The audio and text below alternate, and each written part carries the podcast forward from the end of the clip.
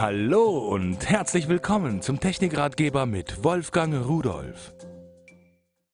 Ich begrüße Sie ganz herzlich. Die Zeit.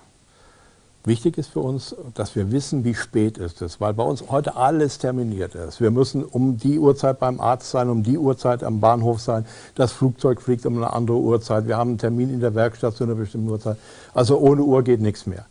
Aber früher waren Uhren nur analog, also Zeigeruhren. Sowas wie diese hier.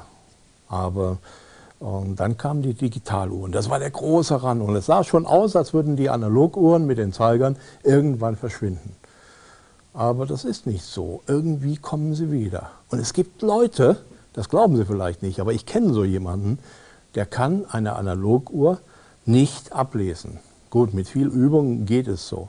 Aber digital, kein Problem. Zack, Zeit erfasst, analog erstmal gucken. Zeiger so und so und so. Jetzt habe ich was gefunden, das ist ideal für ihn, das werde ich ihm mal vorschlagen. Ähm, von St. Leonhard eine Armbanduhr, die ein schwarzes äh, Zifferblatt hat und weiße Zeiger, irgendwie so reflektiert es am wenigsten, einen roten Sekundenzeiger und die macht beides gleichzeitig. Also zeigt analog die Zeit an, wir sehen jetzt, es ist 15 Uhr 10 und 12 Sekunden und äh, hier unten, die 15.09 Uhr, ne, ich habe mich verguckt, ich muss hier auf das Display gucken, weil ich die Uhr nicht erkennen kann. Und äh, hier unten in diesem kleinen Display, da steht 15.09 Uhr. Genau wie hier oben der Zeiger, der ist noch nicht ganz auf der 10. Wenn man jetzt so eine Uhr hat, die beide Arten der Anzeige hat, da kann man natürlich Spielarten einbauen, die hier auch drin sind. Schauen Sie unten dieses Display, das kann ich einfach umschalten jetzt auf das Datum. Das geht natürlich mit der Zeigeuhr nicht so einfach, dass man die aufs Datum schaltet.